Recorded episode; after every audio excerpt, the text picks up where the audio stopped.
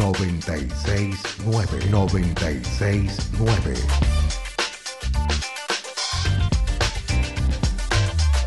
969 La alternativa. La alternativa es con vos. 969 Diálogo de les trabajadores.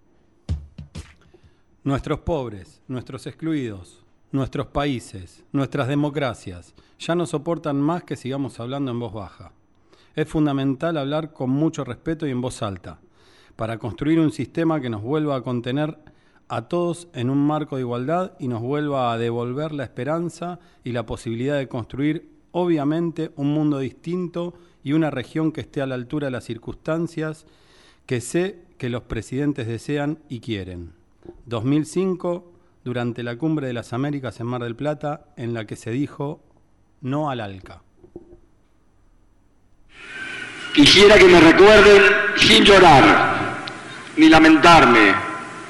Quisieran que me recuerden por haber hecho caminos, por haber marcado un rumbo, porque emocioné su alma, porque se sintieron queridos, protegidos y ayudados, porque interpreté sus ansias, porque canalicé su amor.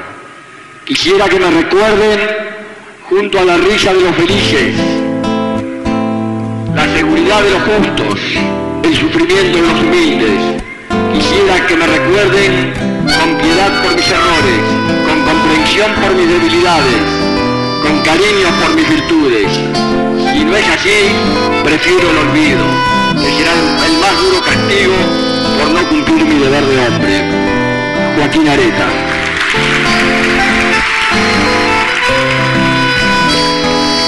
Lágrimas que riegan todo el suelo en primavera de tu mañana azul que llora y ríe. Nombre que se talla para siempre en la madera de los que sin estar están y viven. Voces que te nombran y se aferran al color de esa insolencia alegre que inventaste. Ríos, muchedumbres de un subsuelo que volvió para quedarse acá, para quedarse. Sea verdad que te fuiste con la historia, o sea que aún no despertamos con una antorcha nueva en cada mano vas a volver puñero de glorias. Cada masa al sur de esa indómita armadura hecha de ayer, pintada de ausencias, mágica de amores y de sueños que perduran sin arrumbarse. sonrisas que viniste a restaurar desde un recóndito rincón conmigo. Hoy cubren las paredes que no pueden derribar los que sienten son están perdidos. Será verdad que te voy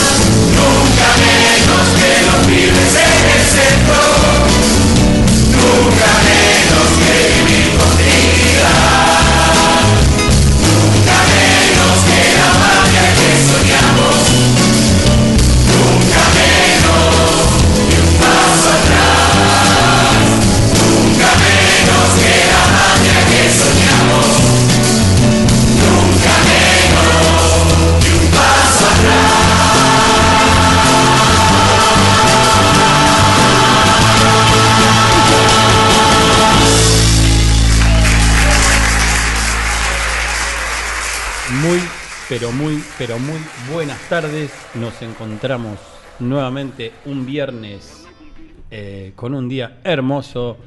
Estoy a punto de saludar a todos, pero voy a esperar un ratito mientras digo FM 96.9 Alternativa, www.alternativa 96.9.com 969.com.ar La radio de Suteba, CTA es la radio de Suteba Esteban Echeverría Seiza, la radio de CTA Esteban Echeverría Seiza. Ahora sí le digo buenas tardes, Rigoli. Buenas tardes que se van a escuchar a la mañana cuando el lunes.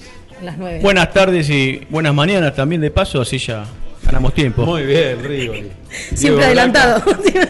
Buenas tardes y buenas mañanas también para todos los que nos escuchan y todos los compañeros. Bueno, buenas Bien, tardes a todas y a todas. Y también buenos días, ¿no? Adelantamos, Sí. ya que todo el mundo se adelantó al futuro. Muy buenos bien. días para todos los que Aparte, están escuchando. Un hermoso día lunes a la mañana también. Ya que está, lo decimos, ¿no? Lo anunciamos. Ojalá sea hermoso. Sí. Al que le guste la lluvia, si llueve va a ser lindo, y al que le guste el sol, se hace un día de sol. Los melancólicos, los que extrañan, Mm. los que sueñan. Bueno, faltaba poquito para que cumpla un nuevo aniversario de, de la despedida de un gran presidente y gran estadista, gritándole eufóricamente no al ALCA y una semana de contradicciones, ¿no? A ver quién me, quién me ayuda a completar esas contradicciones acá, con profes de historia, con profes de educación física, ya que antes lo estábamos hablando fuera del aire, le voy a pasar la palabra a... ¿Quién se anima a arrancar? Porque vamos con Venezuela. Complicado. Y, Nadie quería arrancar. Nadie quería un arrancar silencio, nadie quería tema, arrancar. pero, eh, sí, nosotros sabemos que creo que habría que saber bien cuál es el motivo. Eso todavía no lo escuché a- al presidente decir por qué, ¿no? Pero no sé si, si, si lo dijo también, pero eh, es una postura bastante bastante arriesgada me parece eso porque sabe que también cierto sector de que también de su de su propio entorno va a estar en contra de, de- lo que tome. Así que la verdad que todavía a mí me parece que para poder tomar una decisión para poder empezar a comenzar a debatir este tema tenemos que esperar cómo se desarrolla esto. Hasta hasta ahora lo único que tenemos tenemos la- las renuncias tanto de, la embajadora Alicia Castro y, y también algunas voces de algunos expresidentes y presidentes también que, que se expresaron eh, opinando sobre esta postura, pero no tenemos más que eso. Creo que no nos tenemos que adelantar demasiado para... Lo que pasa es que la lectura que se hizo por el voto a la ONU fue dio la sensación, más que la sensación de, de ceder la presión ante los Estados Unidos. Entonces ahí fue la discusión. Y más allá de lo que cada uno piense con respecto, o, o la postura política que uno tenga con respecto a Venezuela, creo que lo preocupante y lo que nos llamó la atención a muchos de, de nosotros es esta cuestión de con quién se alinea este mensaje, ¿no? Tenemos a Bolsonaro, tenemos a Bachelet y todo, lo- todo el retroceso que viene sucediendo en Latinoamérica y dónde se pone el ojo cuando se habla de derechos humanos y dónde se pone el énfasis cuando eh, sabemos que América Latina está sangrando y América Latina está siendo, digamos, la agenda constante de los Estados Unidos y la intervención. Sí, sí, para, remarcar un poco lo que dice Belén, eh, creo que el, problema básicamente no es tanto la decisión o la no decisión, sino a quien apoya. El grupo, Claro, el grupo, línea. el grupo de Lima es un grupo eh, de alguna manera fundado por, por Guairós y que, que aglutina a muchos personajes de la derecha también. Estar tomar esa decisión es alinearse con el grupo de Lima y la verdad que ahí es donde, donde tenemos el verdadero problema. Pero, como dije anteriormente, me parece que no nos tenemos que adelantar hasta ver la letra chica de este, de este, de este suceso. Yo me voy a tomar el atrevimiento para decir que atrás de la renuncia de la embajadora se nota que, que ese voto es en detrimento del pueblo venezolano. Eso no hay, eso no, para mí no hay dudas y yo creo que la letra chica eh, va a abrir un poco más la herida. Yo lo que digo es que las decisiones políticas se toman por algo, eso yo no tengo duda, y capaz que esas decisiones políticas van atrás o tal vez de un acuerdo económico, o tal vez de un acuerdo de las naciones, pero digo, después de la renuncia de la embajadora, yo no tengo duda que es eh, que lesiona gravemente. Y atrás de, de- de la nación Venezuela, digo, hay, hay todo un pueblo venezolano atrás de eso. Hay pibes, hay padres, hay gente con un montón de quilombos sociales, así que me parece que la letra chica va a dañar también. Yo lo, que le agregaría también, Diego, a lo que estás diciendo es que justamente las decisiones políticas es lo que no se puede deshacer. O sea, una vez que se hace, Claro. por más que busquemos la letra chica, es una decisión y es un posicionamiento. Y ahí es donde nosotros abrimos el debate. Eh, Sí, eh, 12 años de, de Cristina, o de, de Cristina los últimos, donde se puso sobre la mesa el tema de Venezuela, nosotros defendíamos, ¿no? Eh, cómo se atacaba al pueblo venezolano. Ahora, mira lo que me viene a la... Me puse a pensar, ¿no? Que el Frente de Todos no es solamente el kirchnerismo. Claro. O sea, es un frente amplio con diversas opiniones y bueno, me viene a la cabeza lo que decía Sergio Massa de Venezuela, que, que está en coherencia con el, el voto ahora ne- negativo o en contra de Venezuela y alineándose con, con la política eh, intervencionista de los Estados Unidos. Pero también me pongo a pensar que Alberto recibió eh, la pesada herencia que le dejó Mauricio es, es, este, es un gobierno muy condicionado por todos los frentes, adentro y afuera. Y, y capaz que este voto en contra de Venezuela, que ahora quedó más solo que nunca, ¿no? Venezuela, eh, tiene que ver también con un acuerdo con el que se viene ahora con el FMI. Así que, bueno, muy triste para Venezuela que quedó Aislada, sola. El alineamiento eh, es claramente tirado ni siquiera centro, nada, es claramente un alineamiento tirado a la derecha este voto. Y lo que, insisto en esto, lastima enteramente a un pueblo, más allá de esas cuestiones políticas y todo, nosotros sufrimos cuatro años, como dijo Seba bien recién, sufrimos cuatro años del gobierno de Macri y y sufriendo un gobierno alineado a esa derecha que, que respondía a esos poderes, así todo el pueblo lo sufrió de forma catastrófica casi. Miren lo que dijo Seba recién, la pesada herencia. Imagínense un pueblo que no está alineado con esa derecha y la tiene toda en contra encima. Es una catástrofe para Venezuela lo que está pasando ahora. Sí, no so- es que no solamente son, como recién dijiste, ¿no? los, los pibes, los hombres, las mujeres, sino es que también existió una revolución y esa revolución tal vez, eh, eh, no voy a decir en decadencia, tal vez con menor intensidad, pero la revolución existía. De esta manera eh, la carga ideológica eh, de, por qué ese voto prevalece. Y esto lo deja directamente aislado a Venezuela, ¿no? Quedando solamente junto con Cuba y, por ahí algunos esporádicos destellos de, de- de socialismo en algún lado, pero queda queda mm, sola, como el último bastión de lo que quedaba esta revolución. Sí, igual eh, entre las cosas que rescato positivas es que, bueno, Alberto eh, todo el tiempo dijo que los problemas de Venezuela tienen que, que solucionarlos en Venezuela, los venezolanos, y bueno, niega cualquier intervención bélica, que es lo que está buscando Estados Unidos, ¿no? Quiere, quiere el petróleo.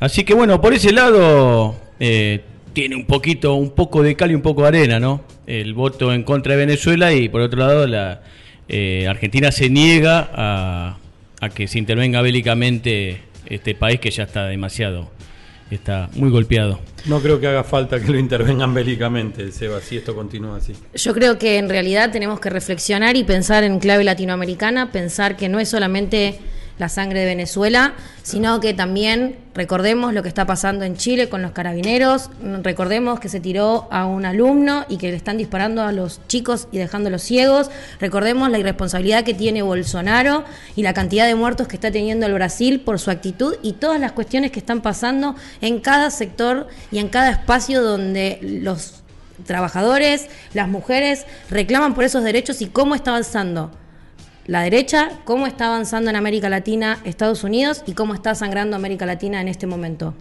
Los amables oyentes en esta mañana de su radio.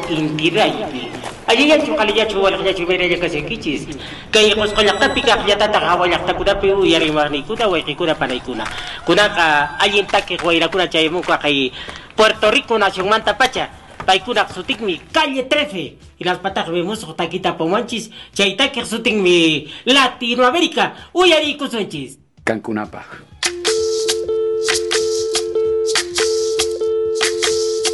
Soy, soy lo que dejaron, soy toda la sobra de lo que se robaron. Un pueblo escondido en la cima, mi piel es de cuero, por eso aguanta cualquier clima. Soy una fábrica de humo, mano de obra campesina para tu consumo. Frente de frío en el medio del verano, el amor en los tiempos del cólera, mi hermano. El sol que nace y el día que muere, con los mejores atardeceres. Soy el desarrollo en carne viva, un discurso político sin saliva.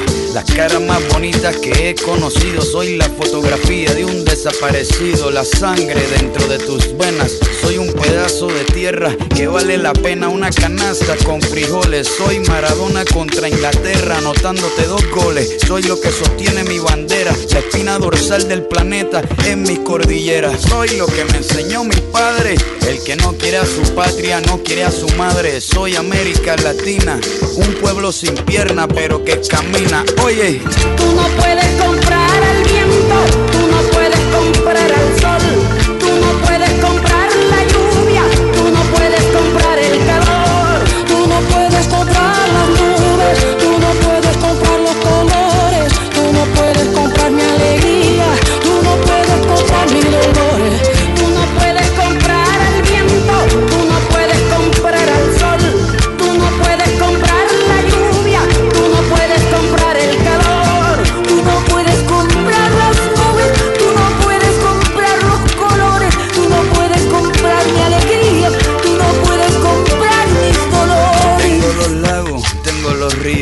tengo mis dientes pa' cuando me sonrío, la nieve que maquilla mis montañas, tengo el sol que me seca y la lluvia que me baña, un desierto embriagado con peyote, un trago de pulque para cantar con los coyotes, todo lo que necesito.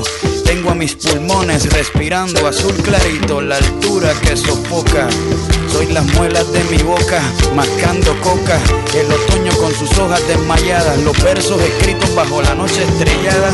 Una viña repleta de uva, un cañaveral bajo el sol en Cuba. Soy el mar Caribe que vigila las casitas, haciendo rituales de agua bendita. El viento que peina mi cabello. Soy todos los santos que cuelgan de mi cuello. El jugo de mi lucha no es artificial porque el abono de mi tierra es natural. Tú no puedes comprar el viento,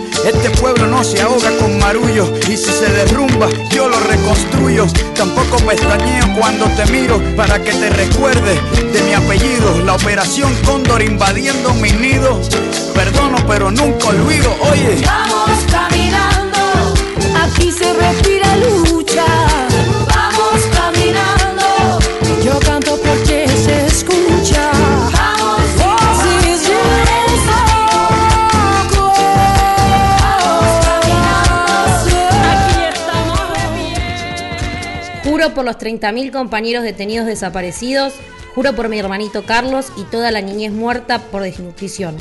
Juro por las mujeres y disidencias, juro por los campesinos criollos e indígenas y juro por la madre, madre tierra.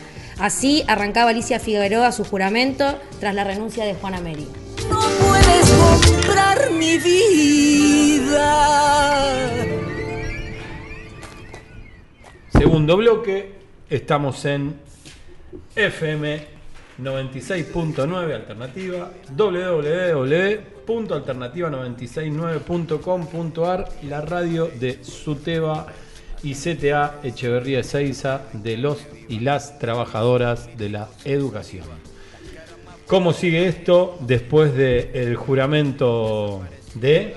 Ver, Alicia, de Alicia Figueroa, que habíamos hablado la- el viernes pasado de toda esta cuestión de Ameri que había pasado en diputados, me parece que traía- era oportuno traer acá cómo, cómo asume ¿no? la compañera, en qué contexto, que estamos hablando justamente de los derechos humanos, estamos hablando de lo que pasaba con Latinoamérica, y la compañera asume anunciando y hablando por los 30.000 compañeros muertos. Sí.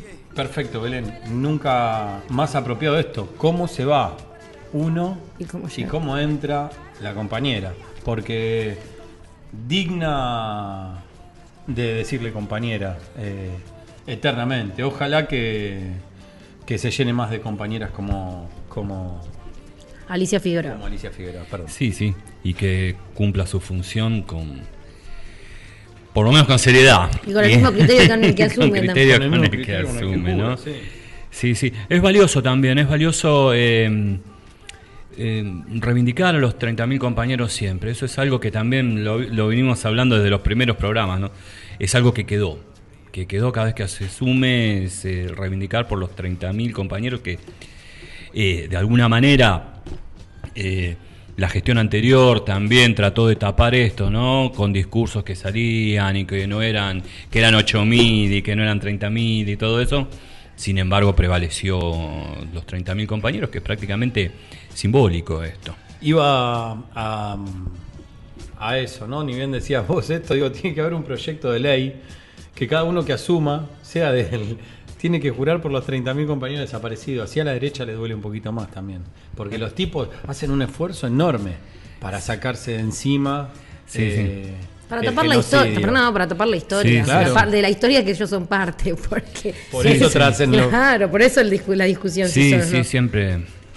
Eh, la historia. eh, la historia de los trabajadores, ¿no? Las clases dirigentes siempre trataron de, que los de que los trabajadores no tengamos historia, pero tienen eh, ¿cuál es el objetivo de eso que no tengamos historia? Es que tenemos que hacerla de nuevo. Eh, apagan historia y tener que hacer la historia de nuevo, la callan, la mienten, la ocultan, pero sin embargo la historia es una sola la que tenemos el pueblo trabajador. Entonces ellos, la intención es fragmentar la historia que tienen propia los trabajadores. Y también responde a la lógica con la que gobiernan, porque cuando asumen echan atrás todo lo que se viene haciendo. Entonces, lo Sí, sí, mismo sí, sí, eh, lo pretenden mismo. de hacer con la historia. Históricamente, sí, es cierto. Pero, bueno, lo importante es que triunfó los 30.000 compañeros y están siempre vigentes. Eh, y aparte, curioso, ¿no? 30.000 compañeros, pero 30.000 compañeros de distintas, de distintas organizaciones, de distinto palo, ¿no? Por así decirlo, ¿no? Eh, pero en definitiva todos compañeros luchadores, de la parte sindical, eh, estudiantes, movimientos armados, pero sin embargo los 30.000 los engloba a todos.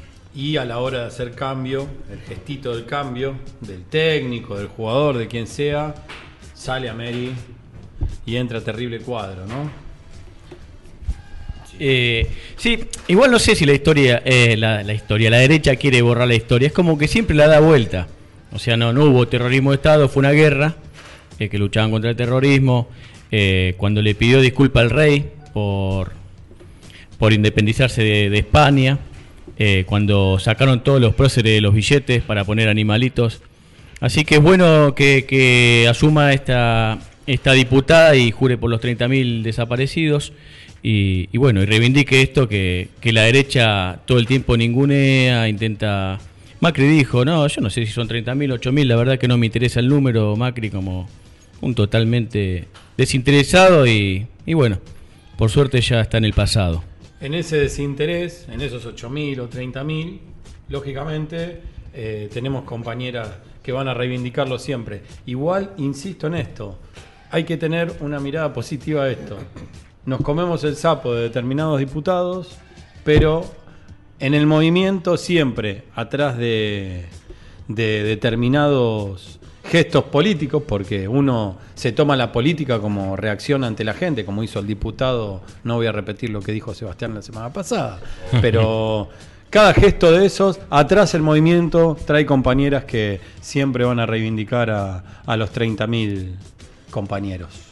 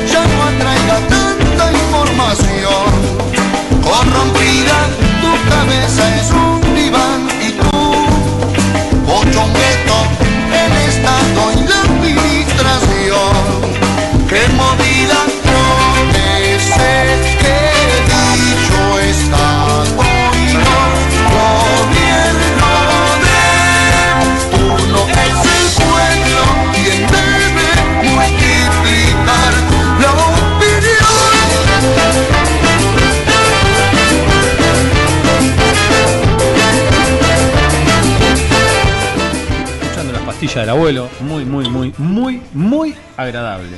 Eh, tengo anotado acá leer saludos, le vamos a mandar un saludo a Ali Fran que nos está escuchando. También, de paso, vamos a decir que están transmitiendo en vivo desde Suteba, Echeverría, 6 ahora, una charla con el compañero Bruno Arias. Impecable la charla. Estamos cada bloque, escuchamos un poquito de la charla. Pero la verdad que es una propuesta magnífica de la Secretaría de Promoción Social. Muy buena la charla con Bruno Arias, ahora en su tema. Estamos en FM Alternativa 96.9.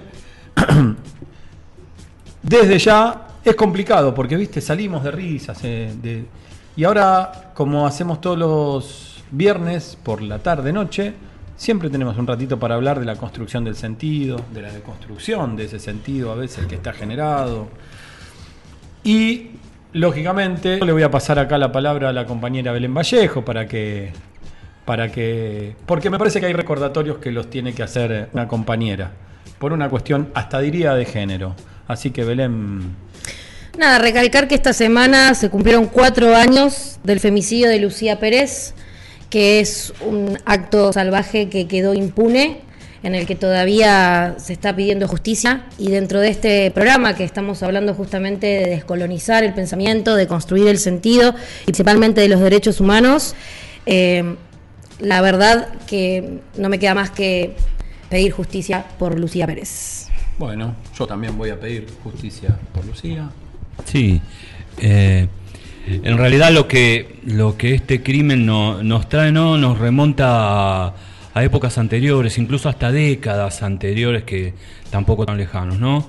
Creo que eh, los asesinos de Lucía tenían cierta injerencia en el lugar, ¿no? Creo que eran personas que, que, de alguna manera eran, eran importantes, tenían, tenían apellido en lugar. Esto eh, lo vimos a lo largo de la historia, principalmente eh, en el regreso a la democracia, pero es algo que nosotros no, no, todavía no podemos dimensionar cómo, cómo podemos parar este tema. Pienso que eh, es necesaria también una reforma en la justicia, y que la justicia esté atenta también a todos, a todas estas situaciones, porque esto que estén sueltos, ¿no? Estos asesinos, la verdad que es un problema de la justicia también. Y ahora, lo que, lo que agregaría yo a esto también es que a partir también del caso de Lucía, de muchas compañeras, pero de Lucía también se empezó a visibilizar y hablar la función que tienen los medios. Cuando de ella se empezó a hablar de que muere sola por sobredosis, empieza, empezamos a hilar finito y como sociedad pudimos empezar a deconstruir y dejar de echar la culpa a la mujer, de que, que a ver, como si una fuera la responsable de, de los actos que ejecutan otros sobre nuestros cuerpos. El lugar común. El lugar común, exactamente, cuando él El de, habla... mirá la minifalda que Sí, tiene. sí. Exactamente. Mirá, la dejaron salir a los 15 Bueno, pero mirá, estaba con ellos, Estaba- también fue consentido, ah. o sea, es un, o sea, no solamente te matan, sino que también te manosean después. Yo voy a decir esto, perdóname Diego. Sí. ¿eh?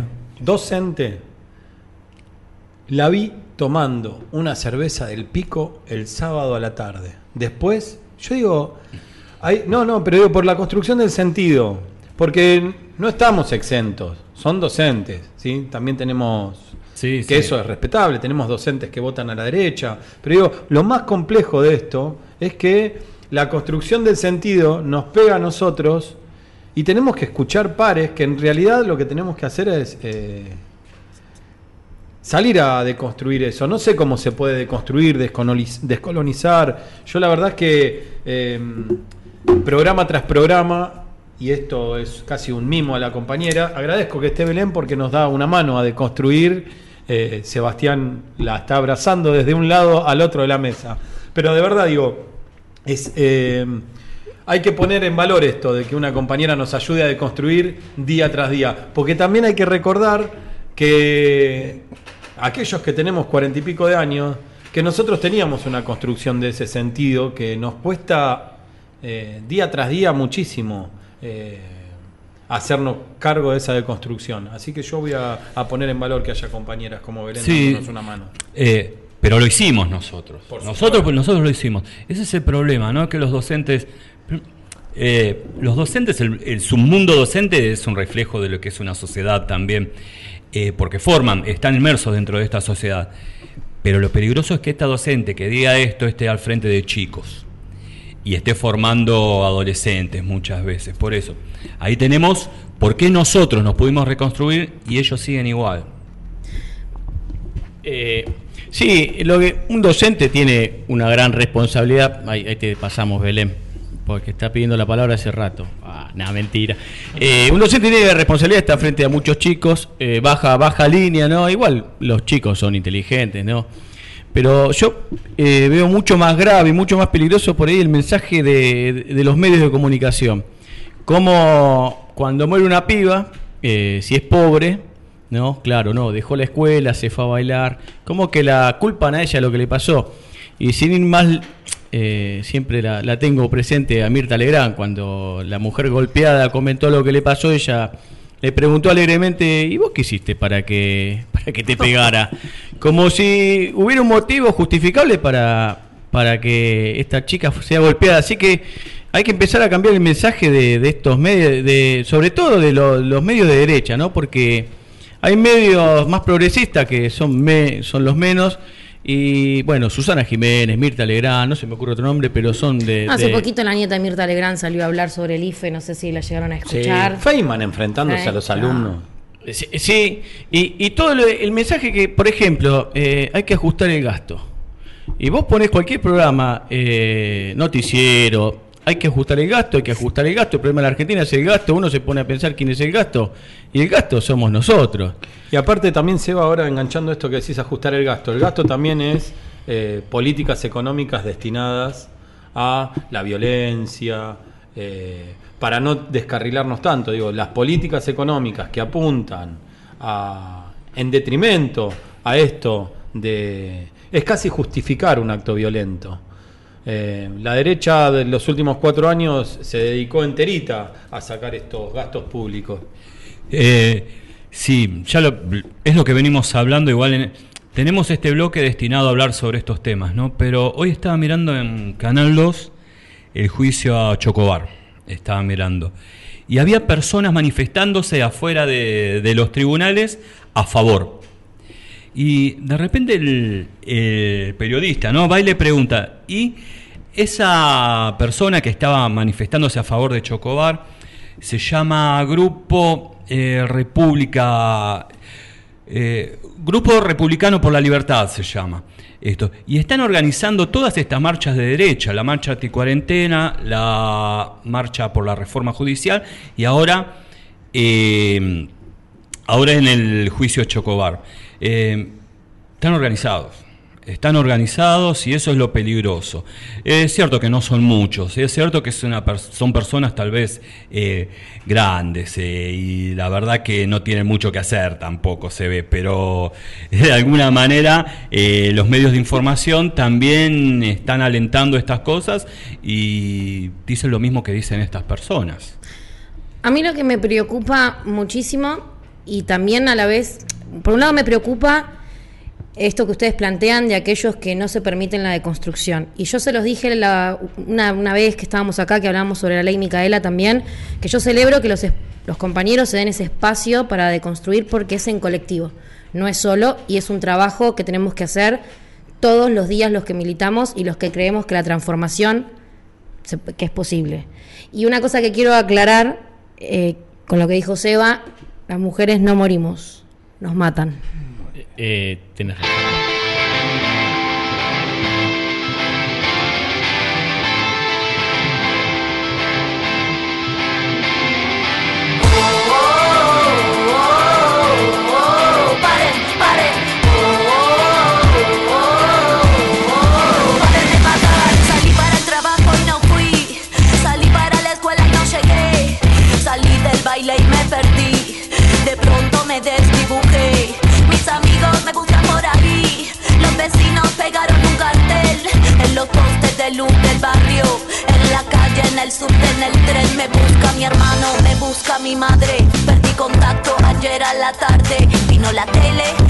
Mi padre. La red explota,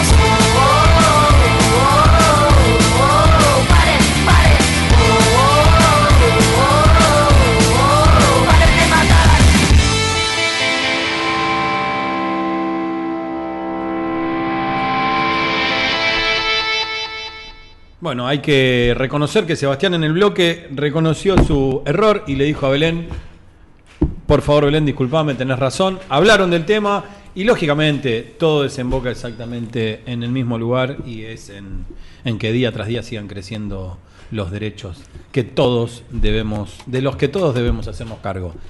FM Alternativa 96.9, la radio de Suteba, la radio de Echeverría, la radio de CTA, la radio de Ezeiza, la radio. no vale reírse, dijimos, Seba. Pedimos, Imposible, pedimos imposible. un minuto de cordura en, eh, cada vez que está hablando un compañero. Tu risa es contagiosa. Yo necesito eh, urgentemente, primero mandarle un abrazo grande a Bonnie que dice está bancando los trapos, mandarle otro abrazo grande a un compañero de la radio que está pidiendo a gritos, eh, lo voy a escuchar. Montonero, Montonero, Braca, Rigoli, renuncie. Renuncie, dice. Así que lo voy a pasar. Es nuestro compañero Cristian Ardile de los martes. No podemos esperar otra cosa de Cristian Ardile más que piense que Braca y Rigoli son unos montoneros que deben renunciar. Ahora te toca pegarle a vos. No, no, que lo diga él, la verdad que me, no me asombra. Hay que decirlo al aire, yo voy a contar todo lo que sé de Ardiles. Tengo, tengo un montón de... Cuando troto por Palermo, encontré unas cintas con escuchas de Ardiles. Después de todo esto, Sebastián Ardile, Sebastián Rigoli, que se está peleando con Ardile, dijo Ardile, muy buen programa. Después de hacer toda una escena media caputosesca, eh, muy... ¿No capuzotesca? Sí, él lo dice como quiere. Sí. Silvina también nos manda saludos y le mandamos un abrazo fraterno desde acá. Fernando está bancando los trapos también. Así cuando dicen bancando los trapos, es que están escuchando un poco de la charla de Bruno Arias, que está teniendo un éxito terrible, y un poco del el programa de diálogo de los trabajadores, que este viernes no está teniendo un éxito terrible. No, no. Pero le vamos Así a que por favor, para la gente que nos escuche los lunes, pueden mandarnos saludos los viernes. También nos puede empezar a escucharnos los viernes. Si me permite, Diego, el gran conductor que tenemos, voy a mandar un saludo a mi amigo del alma, a Fernando, que, que desde que llegué al estrellato, que me mandame un saludo, mandame un gran saludo a, a Fernando de Guillón. Decime que no le firmaste el hombro y se lo tatuó. No, no, le hice un, ta- un tatuaje de Seba y un corazón arriba, está divino. Muy bien, Sebastián. Bueno, ahora sí vamos a. Perdón. Sí. Bueno, continúe. Gracias, Braca, por existir. Qué máquina de ponerle seriedad al programa cuando nos estamos por debarrancar. Pero acá yo lo reivindico y le agradezco. Bueno, muchas gracias. Eh, también le voy a mandar un saludo al compañero Ardile. Yo formé parte, lo digo siempre, eh, formé parte del staff fijo de- del programa del día los martes. Pero en esa época estaban eh, los días lunes. Acaba de decirte que, renuncie y está- Renunciemos. No, no, pero sé que lo hice de manera cariñosa. ¿eh? Así que, bueno, seguimos, seguimos con el tema, con lo que, con lo que estamos abocados. Antes de que que siga usted con el tema, Silvina Capra, nueva en el staff de la radio también. Sí. Le vamos a mandar un Ah, abrazo sí, grande. sí, sí. porque está diciendo muy buen tema, o sea, también está aguantando los trapos de todos lados y que es muy importante de construir. Un abrazo para Silvina y bienvenida. Bueno, creo que eh, este mes, en octubre, ahora vamos. Nosotros tenemos una fecha, el día lunes es el, es el 12 de octubre, y también tenemos otra fecha nueva también, hablando un poco desde, desde, de- desde esta última década, ¿no? que comenzamos a recordar el día 11 de octubre, que creo que es mucho, muchísimo más acertada que poner el día 12 de 12. octubre, que es el día del descubrimiento de América. Vamos a empezar a comenzar a hablar un poco por cuál es el motivo, cómo, cómo Europa llega, llega a América. En realidad, a nosotros en la, en la escuela nos comentaban que, nos decían que, que para esa época es eh, la historia se, se enseñaba de otra manera distinta. Si nosotros tenemos un, un libro viejo de la época, de hace 40 años, vemos que son muy distintos contenidos a los que tienen los libros actuales. En esa época eh, decía que toda gente pensaba que la Tierra tenía diferentes maneras. Tenía, era chata, tenía una, tor- una tortuga, algo similar a lo que dicen los terraplanistas ahora. ¿no? Eso, sin embargo, eh, es mentira. Hay algunas películas, la filmografía actual, la película de Cristóbal Colón de 19- 1492, la de Eh, Gerard Depardieu, dice Ah, Ridley que... Scott ¿no? eh, También el actor es Ridley Scott. ¿Es ¿puede la, la de Ridley Scott? Sí, me parece No, que sí, ¿eh? Creo que sí. La que tiene Evangelis, la... No, no, ¿No? no, no, ¿La no, esa no. No, no, es mucho más nueva esta película. Eh, y lo muestran en la facultad a Cristóbal Colón mostrando que la Tierra era redonda. Y es cierto, todo el mundo pensaba en la época que, que era redonda. Son mentiras que decían que era Pla- eh, que tenía diferentes formas y plana. Lo que sí es cierto que jamás, jamás pensaron que iba a haber algo en el medio. Eso en, eh, todos sabemos, ¿no? Pero Que- el negocio valía la pena. El negocio, el negocio valía la porque pena. En tal caso perdíamos un colón y a quién le importa un colón, ¿no? O sea, Eh, lo- la verdad que lo de Colón es, es incluso hasta algunos que dicen que es un mito, y eso puede ser cierto. No se sabe si es genovés, si es español, incluso hasta si es eh, portugués algunos. Los primeros que, que comienzan en, en la expansión ultramarina son los portugueses. Los portugueses, y los portugueses más que nada eh, lo que llega, lo- hasta donde llegan en un primer momento es hasta el África ecuatorial, hasta la mitad del África. Eh, ¿Por qué? En busca de esclavos. Van. Después eh, siguen experimentando, siguen explorando y dan la, dan la vuelta eh, por, el, por, por el sur de África, llegando así de esta manera hasta Asia. Pero ¿qué es lo que lo permite? Lo que lo permite es eh, los, descubrimientos de la época, principalmente la brújula. Y no se conocía en Occidente, en Oriente sí la conocían, incluso algunas teorías dicen que, que los países nórdicos también ya, ya la conocían. Bueno, antes los navegantes eh, solamente lo hacían teniendo la costa, visualizando la costa. Si no, si no podían ver la costa, directamente ¿quién se, perdía, claro? se ¿Quién perdía. se iba a arriesgar a, a caer, no? Si no... Sí, sí, sí. Y uno de los, de los, de los problemas también eh, no es la falta. ¿Por qué no se arriesgaban, por qué no se arriesgaban estos viajes largos? Eh, no es la falta de comida. Porque la falta de comida, si llevas, qué sé yo, embutidos, queso, algo así, la comida eh, soporta unos cuantos meses. El problema es la falta de agua. Si Claro, el agua se pudre. si nosotros ponemos a veces un bidón que trae el sodero y lo dejamos al sol unos días, queda ahí en el sol en el patio de casa, vemos que se pone verde. Imagínense con las condiciones que tenía el agua en esa época, en un barril de madera, el agua no duraba nada. Ese era el problema y por eso muchos barriles traían alcohol. Alcohol, por eso es que bebían No, tanto. tal vez también es por la razón por la que se consume se consumía tanto alcohol también cuando uno habla en la Edad Media y demás, por la cuestión de conservar el, el agua. Porque no Sí, había sí, una sí, forma sí, de sí. conservar que no sea a través de la fermentación que termina siendo, digamos, la bebida Sí, alcohólica. sí, incluso eh, durante, sí, sí, para, para, para darle un poco de, de, de anécdota a esto que dijiste vos, durante la revolución industrial en Londres, eh, el río estaba contaminado total y salía todo el agua que se, que, que se consumía, se consumía de los ríos, estaba totalmente contaminada porque las fábricas Tiraban los eh, desechos. tiraban los desechos ahí al agua. Para hacer la cerveza se tiene que pasteurizar, se tiene que subir hasta 100 grados y bajar hasta cero. Es un eh, eh, es una receta para hacer cerveza.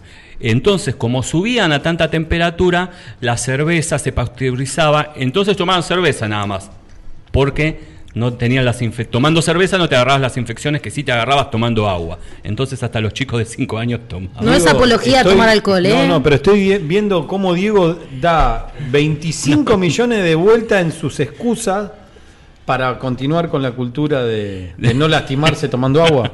¿Es así? Para justificarlo. No sé, yo nací en una casa donde mi abuelo decía que el agua oxida. Y pero Diego es peor, te está diciendo el agua mata. Así que en la misma No, estamos peleando en el mundo para decir que el agua es vida, Diego dice el agua mata. Aparte el agua en todas las todas las formas, ¿no? El albidón del sodero, en todas las formas. Se quejó del agua del bidón, se quejó del agua del río, se quejó. Lo único bueno del agua fue que se usa para levantar temperatura y hacer birra. Claro. Bueno, final- finalmente llegan a las costas de Centroamérica, las islas del Caribe. Eh, también es difusa la idea de si Colón supo dónde llegaba. Eh, tiene cuatro viajes, muere enfermo y en, y en la cárcel, acusado de alguna manera de haber eh, malgastado los dineros del Estado.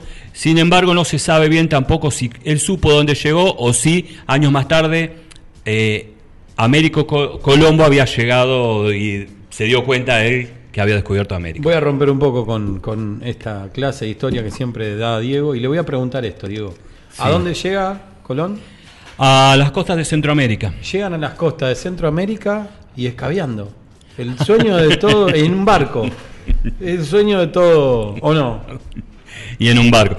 No, la verdad que eh, uno de los problemas también es, llegar hasta ese lugar porque eh, ellos viajaban, no, los viajes no, no se hacían azarosamente en esa época, sino es que tenían que esperar eh, en el verano europeo a que los, los vientos que soplan desde el norte lleguen hasta, soplen del norte hasta el sur. Entonces, eh, las embarcaciones llegaban arrastradas por esos vientos, por esos vientos, perdón, porque imagínense que si quedan en medio de, de alta mar, sin viento y con poca agua y con poca comida, terminaban muriendo. quedan Así que varados, quedan- quedan varados. quedan claro, Es quedan- uno de los mayores claro. problemas que tenían también. Por eso, este, este nuevo producto, estas nuevas embarcaciones que traía Cristóbal Colón, eh, era una especie de prototipo. Ya Claro. lo habían dado ofertando. Por eso cuando uno a veces habla de los medios técnicos o los avances técnicos, habla de Es- esa cuestión, de lo que permite que se puedan hacer esos viajes de exploración, digamos. eh. Pero también, algo que quiero remarcar, estos, estas embarcaciones también posibilitaban la carga. Así que ellos ya salieron con la intención Sí, sí, sí, sí. de que de- lo que encuentren a su paso, sí, sí, llevárselos. Es el objetivo. Es el igual, igual objetivo, claro. Colón, más allá de si existió, si no existió, lo que existía era un proyecto y el proyecto eh, lo que buscaba era un sponsor. Se presentó en Holanda, se presentó en Inglaterra. No, no, no, no. No tuvo éxito hasta que finalmente se presenta en España, ¿no? Por una cuestión de Fernando de Aragón, Isabel de Castilla, por una cuestión de, de unificarse, ella, ella eh, para consolidar su poderío, ella eh, invierte en esto. ¿Y cómo invierte? Como- Mentira que vende las joyas. ¿eh? Lo que invierte es con el dinero de los judíos. Los obliga a los judíos a convertirse. De ahí salen los conversos. Ustedes me dan, pero yo no los echo de España, principalmente del sur de España, pero ustedes me tienen que dar todo su, di- su dinero, todo su oro. Claro, hay que, hay que contextualizar Hay que con- la, el- la- la anexión de Granada, toda esta cuestión que se viene dando en el fortalecimiento de las Sí, de sí. del inicio de los estados modernos que se estaba dando Claro, en sí, Europa. sí, sí, sí. Hay que ver eso también, ¿eh? que eh, el, el mercantilismo no empieza en esta época, sino es que empieza, eh, no empieza en 1500 exactamente, sino que empieza unos años antes. Estamos ya en una expansión precapitalista, producciones Y precapitalistas. basta con leer las capitulaciones de Santa Fe para ver la empresa que se emprendió en torno a lo que son los viajes de exploración. Sí, sí, sí, sí. Eh, y cómo finalmente el nombre de la corona también tenían que, eh, en esta guerra, ¿no? en esta disputa entre Portugal y España, tenía que hacerse de mayor cantidad de territorio en nombre de la corona española. Era para filmar eh, la cara de Rivoli y la cara de Perrone yendo y viniendo en el ping-pong entre Belén Vallejos y Diego Braca, lógicamente aprendiendo todos los viernes un poquito de historia. Una clase magistral de, de Braca y los aportes de, obviamente, siempre oportunos de Belén. En los aportes y la clase magistral en FM Alternativa 96.9, la radio de Les trabajadores. Les Trabajadores, muy bien. O yo también a veces digo las trabajadoras y los trabajadores. Como usted quiera. Ojalá que, que sea lo mismo, que esté bien. Y así nos vamos a despedir el viernes diciendo muy buen fin de semana para todos y vamos a recibir la semana el lunes diciéndole muy buena semana a todos. Hasta la semana que viene nos estamos viendo. Bueno, buen fin de semana, que la pasen bien. Espero que no llueva mañana, que se equivoquen los pronósticos. Cerró como arrancó una vez Rivoli usted. Siempre un placer, cada vez más lindo venir los viernes acá. Eh, buen fin de y buen comienzo de semana. Adelantémonos. Y muchas gracias por escucharnos siempre.